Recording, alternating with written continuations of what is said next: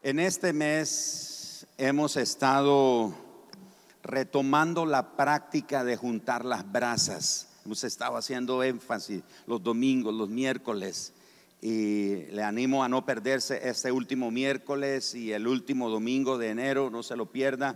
Yo creo que será, será grandioso lo que vamos a, a experimentar y recibir del Señor. Hemos estado entonces abrazando, retomando esta práctica, porque somos conscientes que si las brasas continúan separadas, pueden perder su, su impacto, pueden perder la intensidad del calor que ellas tienen cuando están juntas y el peligro es que se pueden apagar. Y no queremos eso, no queremos eh, brasas apagadas, queremos brasas avivadas. Hemos aprendido que Dios es el que inicia el fuego y que nosotros somos los responsables de mantener este fuego encendido en nuestras vidas. También hemos aprendido tres cosas muy importantes. Una de ellas es que somos esas brasas vivas que ardemos consumidos por el fuego del Señor en el altar. Segundo, hemos aprendido que somos esas lámparas vivas que arden con el fuego de Dios y que pueden iluminar por la luz de Dios en nuestras vidas. También hemos aprendido que algo ocurre cuando las brasas están juntas bajo el fuego de Dios, ellas pierden su individualismo y en ese momento lo que se destaca es el fuego de Dios. Hoy quiero destacar otro punto importante en este concepto de juntando las brasas, es que vemos que somos un pueblo santo.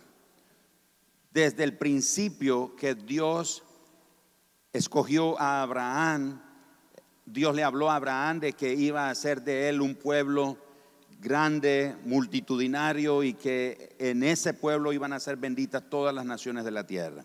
Cuando Israel sale de Egipto, el plan de Dios fue precisamente eso, hacer de su pueblo un pueblo santo, un pueblo escogido que él usaría para bendecir a las naciones. Veamos entonces cómo es que nosotros somos ese pueblo santo que se caracteriza por dos cosas. Es un pueblo santo que avanza y número dos es un pueblo que es guiado por Dios. Entonces este pueblo santo avanza, pero también es guiado por Dios. En la Biblia encontramos tres elementos que Dios usó para guiar a su pueblo. El primero de ellos es la nube, el segundo es el fuego y el tercero son las trompetas. Vayamos al libro de números en el capítulo número 9 y en los versículos 15 al 23 vamos a encontrar el relato de la nube sobre el tabernáculo.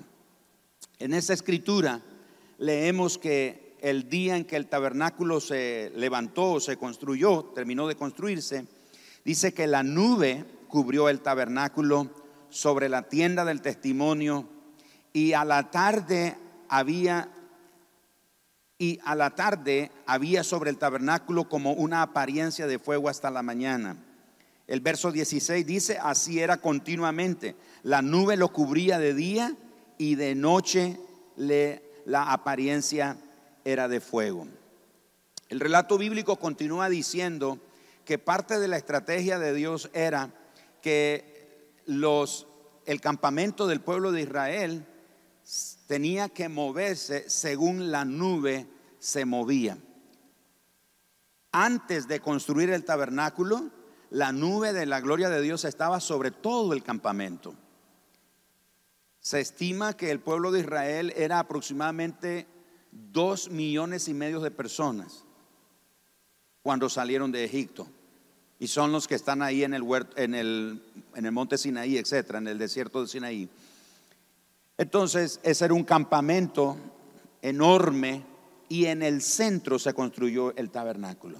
Imagínense que todo este, todos ustedes son ese campamento donde Dios se mueve a través de la nube ahí en ese campamento. Pero una vez que el tabernáculo se construyó en el centro de todo el campamento, la nube se movió para permanecer en el tabernáculo. Ahora, ¿cuál era la estrategia de Dios? La estrategia de Dios era esta, que cuando, si en el día o durante el día, Dios tenía que guiar a su pueblo hacia otra región, hacia otro punto, entonces la nube se movía. Y cuando la nube se movía, entonces todo el campamento de Israel, todo el pueblo, desarmaba sus tiendas y se movía en la dirección donde la nube iba. Y donde la nube se detenía, entonces ahí mismo volvían a construir el tabernáculo. Continuemos leyendo. Y dice que ah, cuando se alzaba la nube del tabernáculo, los hijos de Israel partían y en el lugar donde la nube paraba, ahí ellos acampaban. Verso 18, al mandato de Jehová los hijos de Israel partían y al mandato del Señor acampaban. Todos los días que la nube estaba sobre el tabernáculo, permanecían acampados.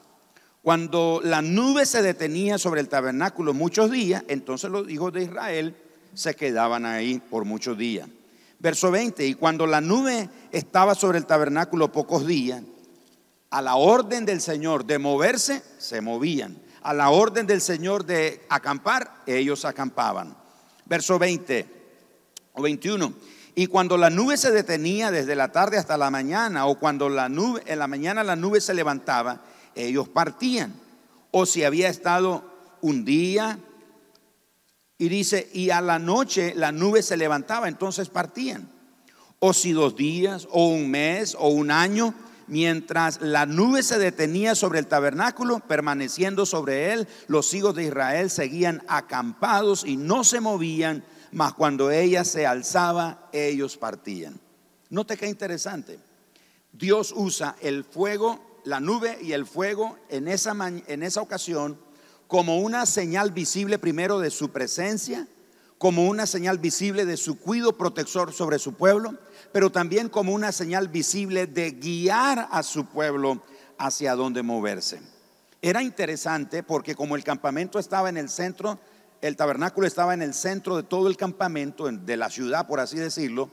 Entonces la gente salía a la tienda, a la puerta de su tienda, y lo que veía era el tabernáculo, y veía en la nube. Decía, bueno, continuamos, ahí está la nube.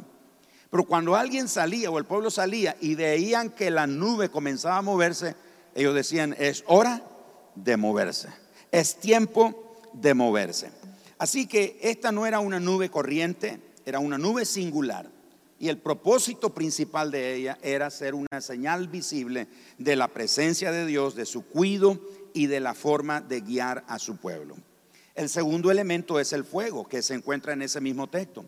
Porque ocurre que había ocasiones que el campamento se movía de noche. ¿Y qué era lo que se movía? Era la columna de fuego que estaba sobre el tabernáculo. Pues la gente se asomaba a la puerta de su tienda, ahí está la columna de fuego. Otras veces se asomaban y veían movimiento, decía, es hora de movernos. Así que es tiempo de avanzar. Y el fuego entonces, que representa ah, el terror que la gente sentía cuando Dios se manifestaba por fuego, pues la Biblia dice que Él es fuego consumidor, vemos que Dios también estaba siempre presente en medio de su pueblo a través del fuego. Ahora es interesante que la nube y el fuego indicaban, le indicaban, le señalaban al pueblo de Israel cuándo debían levantar el campamento, cuándo establecerse. De día y de noche ellos contaban con la presencia manifiesta del Señor. Así que por medio de ellas, la nube y el fuego, ellos veían el reflejo de la gloria de Dios. Ellos no tenían dudas de moverse cuando la nube de Dios se estaba moviendo o la columna de fuego se estaba moviendo. Pero frecuentemente había gente que se oponía. Frecuentemente había gente que se quejaba de las indicaciones de Dios. Y en este caso eran por medio de, de Aarón y de Moisés. Precisamente hoy estaba leyendo en el libro de números que se acuerdan que el Señor le dijo a Moisés y a Aarón, Generalmente decimos que fue a Moisés, pero fue a Moisés y a Aarón a quien Dios le dijo, toma la vara y háblale a la peña. Le dijo a los dos, no solo a Moisés. Y por el enojo de Moisés, por la crítica, la murmuración del pueblo, Moisés se enoja y golpea la peña y sale agua. Yo siempre he dicho que a, veces hay gente que critica al pastor, critica a los líderes, y dice, mire, eso, mire, no se preocupe, a Dios no se le pasa nada. Si el pastor o el líder hace algo que usted cree que no es correcto, ese no es su problema. Ese es un problema entre Dios y él. Dice, pastor, ¿cómo así? Claro.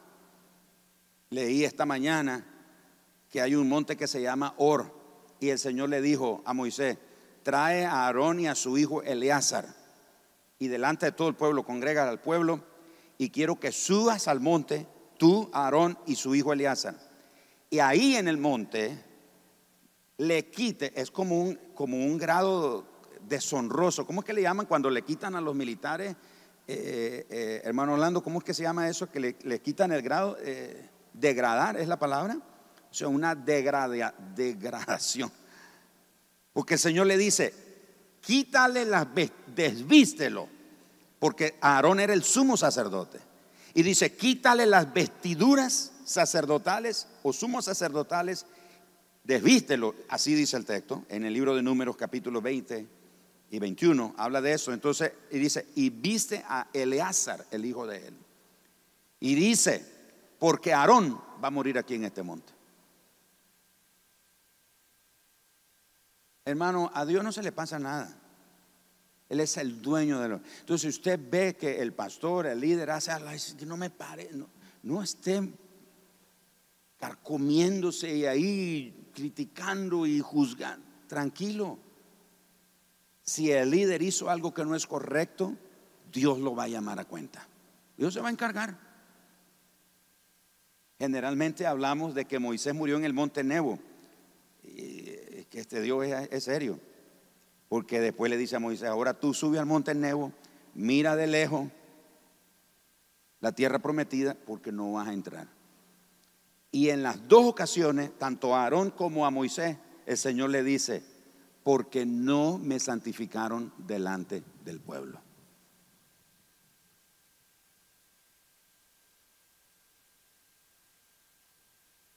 Así que había gente en el pueblo de Israel que sí se quejaba. Hubo una familia llamada los de Coré, ¿Quiénes son Aarón y Moisés? ¿Acaso solo Dios puede hablar por ellos? Y, se rebelan contra, porque no están de acuerdo en las directrices que Dios da a través de ellos. Entonces Moisés dice, ok, vamos a hacer algo. Mañana veámonos temprano y que Dios escoja quién es el de él. Vamos a ver con quién está el Señor. Y se juntan. Y la Biblia dice que se abrió la tierra y se dice así el, el texto literalmente descendieron vivos al Seol. Los de Corea y todita la gente que se ve involucrada en ese asunto de la, de la murmuración contra Moisés y Aarón. En nuestros días ocurre igual. Hay gente que dice, no, ¿para qué vamos a hacer eso? ¿Para qué vamos a cambiar? ¿Por qué? Si estamos bien. Hermano, cambiamos, nos movemos porque Dios sencillamente se está moviendo. ¿Me estoy explicando? Tenemos que movernos. El año pasado dije, hermanos, es tiempo de desarmar el campamento. Por los últimos dos años hemos armado un campamento y ahí nos hemos quedado, nos sentimos bien, tranquilos y no, no requiere de compromiso, de entrega, de esfuerzo, todo tranquilo, quedémonos en la casa y eso. Pero hermanos, ese tiempo ha cambiado. Dios se está moviendo. Sí fue un tiempo de quedarse, de establecerse, de guardarse, pero ese tiempo ya pasó. No podemos seguir el resto del tiempo guardados. Hay que moverse. La nube de Dios se está moviendo. Amén.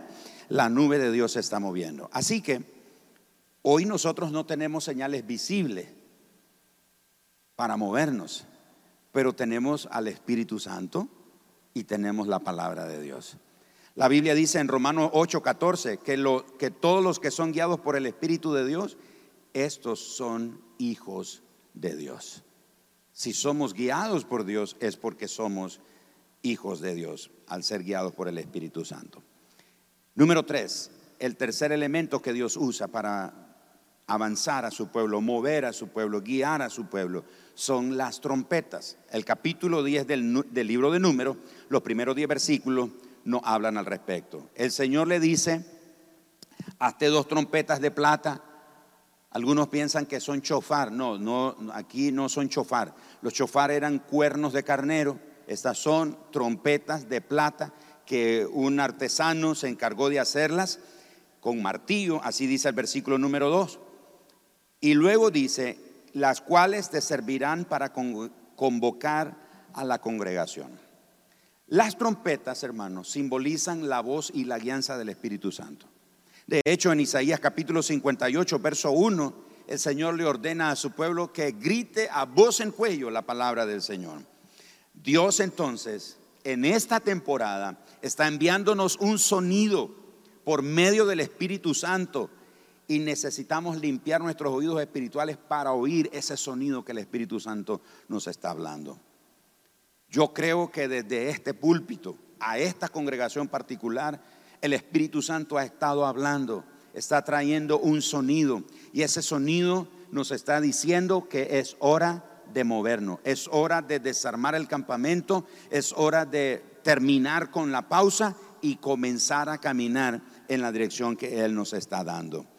El temor, la tibieza, la apatía, la falta de Dios, el desánimo, son instrumentos que el enemigo usa para paralizarnos. Y el enemigo sabe que si la iglesia se paraliza, el reino de Dios no avanza.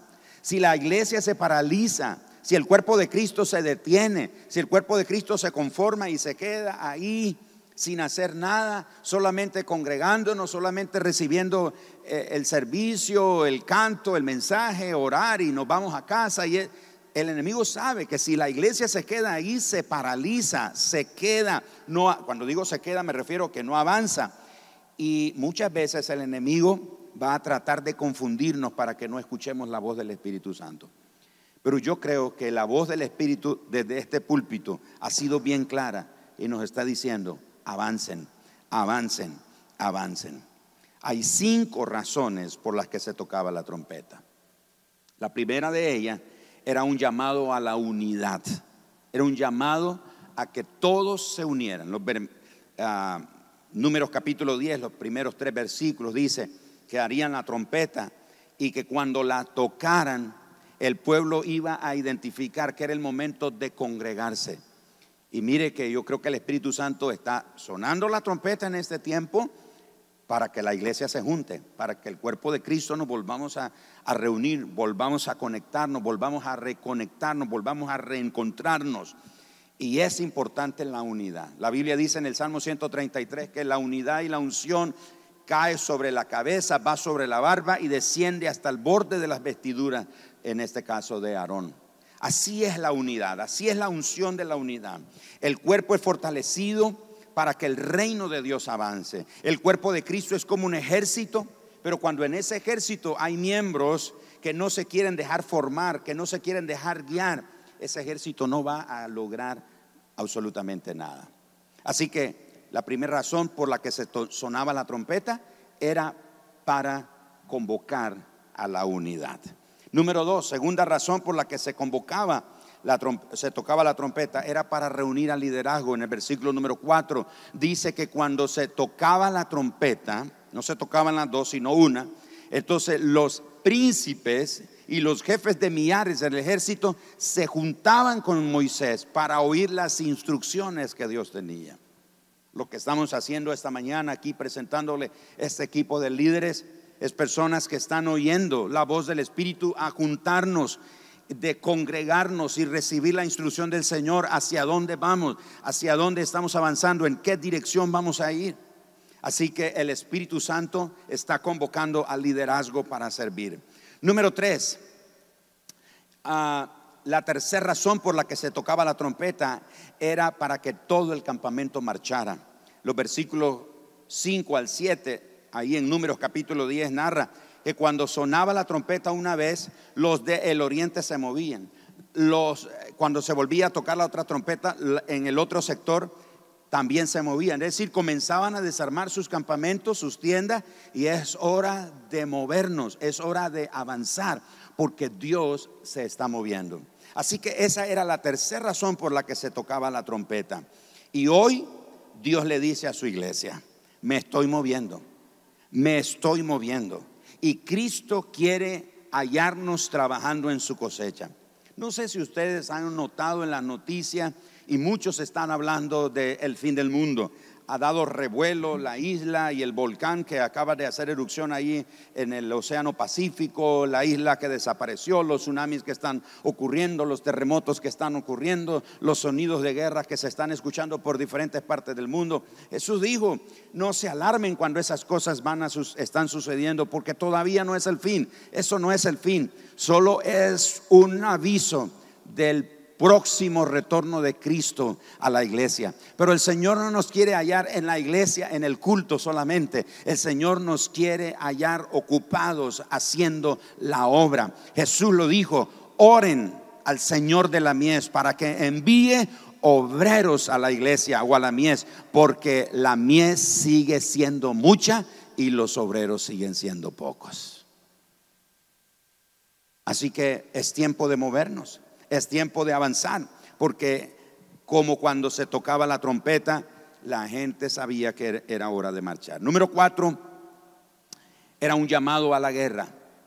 Cuando se tocaba la trompeta en una forma que la gente lo identificaba, era un sonido de guerra. Cuando yo estuve en el ejército, en el campamento militar donde estuve, donde estuvieron dando entrenamiento, me recuerdo que nos enseñaron a identificar el tipo de sonido que le llamaban ataque terrestre. Y hermano Orlando está aquí, me puede corregir si me, me falto uno, me fallo, salto uno. Ataque terrestre, ataque biológico, ataque aéreo y no me acuerdo cuál era el otro más. Y nos enseñaron los diferentes sonidos, que en esa, ahí en la montaña, era un pedazo de metal con otro pedazo de metal que sonaban. Entonces nos enseñaron que cuando había un tipo de sonido era ataque terrestre. Si es ataque terrestre no puedes salir corriendo así porque te van a matar. Entonces tienes que tener una estrategia de cómo salvarte. Si es ataque aéreo igual no puedes salir así corriendo porque te van a dejar caer las bombas. Y si es ataque de armas químicas y esas cosas igual, entonces nos enseñaron a identificar. Una madrugada que tocan y salimos todos, incluyendo este su servidor, pastor, salimos todos corriendo. Y la idea es que el entrenamiento terminaba cuando hacían un sonido ahí en ese fierro, en ese metal. Entonces eso indicaba que había que ir a formarse ahí. Entonces tocan el, el fin de la prueba, el entrenamiento, etc. Y llega el jefe de la unidad militar, un capitán, y dice el capitán Álvarez, le dice al que era el teniente que estaba a cargo de los clases y soldados ahí en esa, en esa sección. Y dijo, teniente, ya ni me acuerdo su nombre, teniente fulano de tal, ¿dónde están los clases y soldados? Él y todos nosotros los clases soldados teníamos que responder con a viva voz, aquí. No era como aquí, no era aquí, o sea, aquí. Y el capitán vuelve a decir, ¿dónde están los clases y soldados, teniente fulano de tal? Y todos aquí. Y otra vez, ¿y dónde está? Y aquel capitán está furioso. Dice, no, ni uno de ustedes está aquí, todos están muertos. Dice, porque lo que sonó ahí fue ataque aéreo y salieron corriendo. Y nos dijo una palabra ahí. Todos están muertos. Imagínate. Cuando la trompeta sonaba, la gente tenía que identificar el sonido para saber si era tiempo de guerra. Dice la Biblia en 1 Corintios capítulo 8, capítulo 14, perdón, versículo 8. Y si la trompeta diere sonido incierto, ¿quién se preparará para la batalla? Hermanos, si la trompeta representa al Espíritu Santo, le aseguro, el Espíritu Santo no va a dar un, un sonido incierto. El Espíritu Santo nos está diciendo, prepárense para la guerra. No una guerra física, no una guerra de balas y bombas y esas cosas por el estilo. Estamos en medio de una guerra espiritual, hermanos. No nos hemos dado cuenta, pero las puertas del infierno han estado avanzando sigilosamente y están entrando a muchos países y están confrontando el diseño de la familia, el matrimonio. Ah, en otros países los cristianos están siendo perseguidos por su fe. En esta parte del mundo, la persecución que nosotros vamos a sufrir será la confrontación y el desafío para poder defender el diseño de Dios para la familia y del matrimonio. Nos vamos, hermanos, Ustedes están viendo, esa ola se está moviendo y muchos cristianos estamos durmiendo en nuestros laureles, no nos estamos dando cuenta que el Espíritu Santo está sonando y está diciendo, prepárense porque es tiempo de guerra. Hay una guerra que está por venir, hay una guerra que se está moviendo eh, que está gestándose, el infierno está avanzando, pero tenemos de parte de Jesús la garantía, la promesa que las puertas del infierno no van a prevalecer. Las puertas del infierno tienen que retroceder. Jesús dijo que las puertas del infierno van a retroceder. Eso quiere decir que la iglesia está avanzando, la iglesia está avanzando. Pero si la iglesia se queda estática, si la iglesia se queda ahí en el campamento, hay aquí de su dolor, de su lamento, de que, ay, no se puede, las cosas tan malas, cosas tan difíciles, yo no tengo ánimo, ya no quiero seguir, la gente no quiere. Si nos quedamos en ese campamento de conformismo, hermanos, nos vamos a despertar un día rodeados por las huestes del infierno y no nos vamos a dar cuenta. Pero tenemos de Jesús la promesa que el infierno tiene que retroceder. Y si el infierno con sus puertas tiene que retroceder, significa que nosotros, la iglesia, nos estamos moviendo. ¿Por qué nos estamos moviendo? Porque Dios se está moviendo. Si Dios se está moviendo, tenemos que ir detrás de Él. Tenemos que ir en pos de lo que Dios está haciendo. Dios se mueve, nosotros tenemos que movernos. Este no es tiempo de paralizarnos. Este no es tiempo de quedarnos quietos. Es tiempo de avanzar y extender el reino de Dios. Alguien diga amén. Chicos, vayan subiendo, por favor. Segunda de Corintios capítulo 10, versículo 3 al 5 dice que las armas de nuestras milicias no son carnales. Tenemos que conocer las armas de nuestra milicia. También Efesios capítulo 6, versículo 10 al 20 dice que la batalla que viene es una batalla de cuerpo a cuerpo. Es una, no es una batalla donde vamos de, de todos contra todos. Aquí es uno contra uno. Efesios capítulo 6, verso 10 habla de ponerse el casco de la salvación, de usar el escudo de la fe, de poner el apreso del, evangelio, de, de ceñirnos el lomo de la justicia. Pero dice que tomemos la espada del Espíritu. Esa palabra espada no es la espada como nosotros la conocemos, como la de los piratas del Caribe o de gladiador y eso. Esa palabra espada en el griego es machaira. Y machaira era una espada más o menos de esta manera, de este tamaño. Y era una espada para uso personal, de defensa personal. Cuando ya en el combate se te caía la espada, se te quebraba o te la te la arrojaban por otro lado. No tienes otra manera de otra arma de defensa. Lo único que tienes es la machaira. Entonces el combate en ese momento se vuelve cuerpo a cuerpo. Por eso, mis hermanos, tenemos que prepararnos porque se avecina una guerra espiritual cuerpo a cuerpo. Gente vendrá contra ti en el trabajo, en la universidad, en, el, en, la, en la calle, en el vecindario, en la familia. Van a venir, te van a atacar. Tienes que estar preparado porque ese tiempo de guerra viene. Pero el Espíritu Santo nos está diciendo, prepárense, prepárense, pero no estén preocupados, estén quietos, vean la salvación del Señor, porque la victoria le pertenece al Señor y Él ha hecho de nosotros más que vencedores. Finalmente, se tocaba la trompeta para celebrar. Cuando era día de fiesta, versículo 10 de Números capítulo 10 dice que en los días de fiesta, en los días de festejo, en los días de, primicias, en las celebraciones. Entonces tocaba la trompeta y la gente era un día de celebración, todo el mundo celebraba, se alegraba y daba gracias a Dios. En este tiempo, el Espíritu Santo, en esta temporada, está levantando un sonido en cada iglesia local, un sonido, una alabanza que es como un instrumento de guerra contra las tinieblas. No podemos negar la existencia de las tinieblas, pero tampoco podemos negar el hecho que nosotros tenemos de parte de Dios instrumentos de guerra poderosos y uno de ellos es la alabanza. Quiero pedirte esta mañana, cerremos esta reunión cantando una aleluya. Vamos a cantar una aleluya, como decía la canción, porque es tiempo de celebrar. ¿Qué celebramos? Dios ha sido fiel con esta iglesia por 20 años. ¿Cuántos dicen amén? Dios ha sido fiel con esta congregación por los últimos 20 años. Algunos de ustedes tienen 20 años aquí en esta iglesia, otros tienen 12, otros tienen 13, otros tienen 17, otros tienen 10, otros tienen 15, otros tienen diferentes tiempos de estar aquí en esta iglesia. Y por esos últimos 20 años Dios ha sido fiel. Pero vamos a celebrar que los próximos 20 años y los años que vienen, la fidelidad de Dios continuará creciendo. Y por eso estoy aquí para decirte, los próximos 20 años serán increíbles para esa congregación. Será un tiempo de expansión, será un tiempo de alcance, será un tiempo de expandir la influencia que Dios nos ha dado. Será tiempo de tocar las puertas de autoridad, llegar con el mensaje de esperanza y decirle a esta ciudad, a esta nación que Jesús es el Señor, que solo en Él hay respuesta, que solo Él puede cambiar.